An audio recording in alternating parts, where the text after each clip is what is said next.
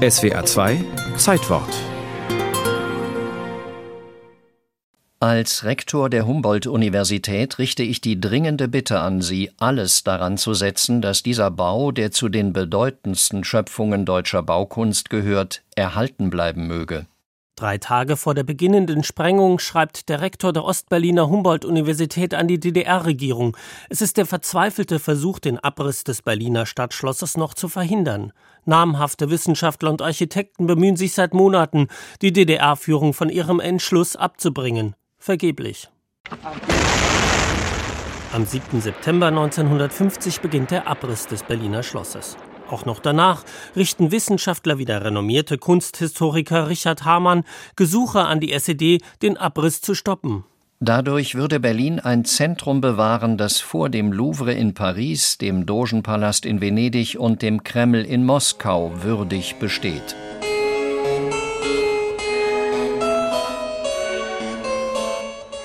1443 hatte der Kurfürst von Brandenburg den Bau des Schlosses begonnen, knapp 100 Jahre später wurde es als Renaissancebau neu errichtet. Ende des 17. Jahrhunderts beauftragte Kurfürst Friedrich III. den Architekten Andreas Schlüter mit einem Umbau im barocken Stil.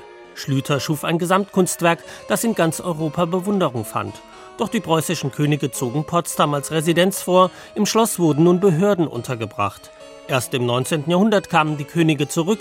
Nach der Reichsgründung ließ Kaiser Wilhelm II. das Schloss repräsentativ umgestalten, etwa mit dem prachtvollen Umbau des Weißen Saals. Doch 1918 musste er das Schloss verlassen. In der Weimarer Republik wurde das Schloss auf erstaunliche Weise zum Ort gesellschaftlicher Emanzipation. Es zogen nicht nur Museen und wissenschaftliche Institute ein, sondern auch ein Tagesheim für Studentinnen, das den jungen Frauen einen kostengünstigen Ort zum Wohnen und Beisammensein bot. Und in der Schlossküche richtete die Frauenrechtlerin Eugenie Schwarzwald eine öffentliche Gemeinschaftsküche ein. Die Nazis zeigten wenig Interesse am Schloss. Im Februar 1945 wurde es bei den bis dahin schwersten Bombenangriffen des Zweiten Weltkriegs stark zerstört.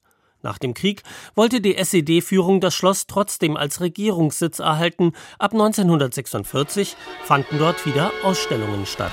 Die Ausstellung Berlin plant im Weißen Saal des Schlosses zieht viele Besucher an. Jeder möchte gerne wissen, wie soll es weitergehen?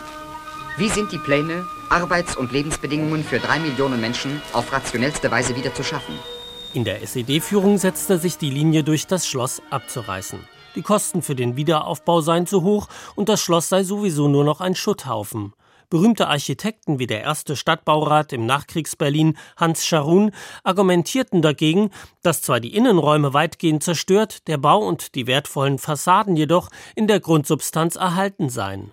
Aber der neue SED-Generalsekretär Walter Ulbricht setzte sich durch.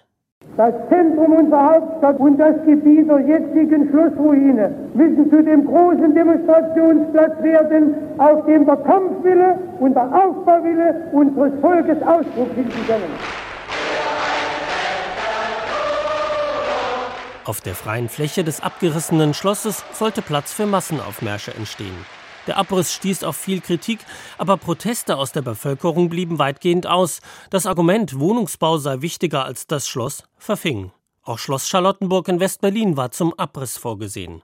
Das vielfach vorgebrachte Argument gegen den Wiederaufbau aber, das Schloss verkörpere autoritäre und militaristische Traditionen, stimmte nur zum Teil.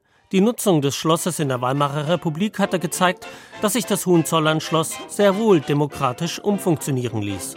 Der heutige Neubau des Humboldt-Forums mit rekonstruierter Schlossfassade kann sich also auf eine Tradition berufen, die durchaus zu unserer Demokratie passt.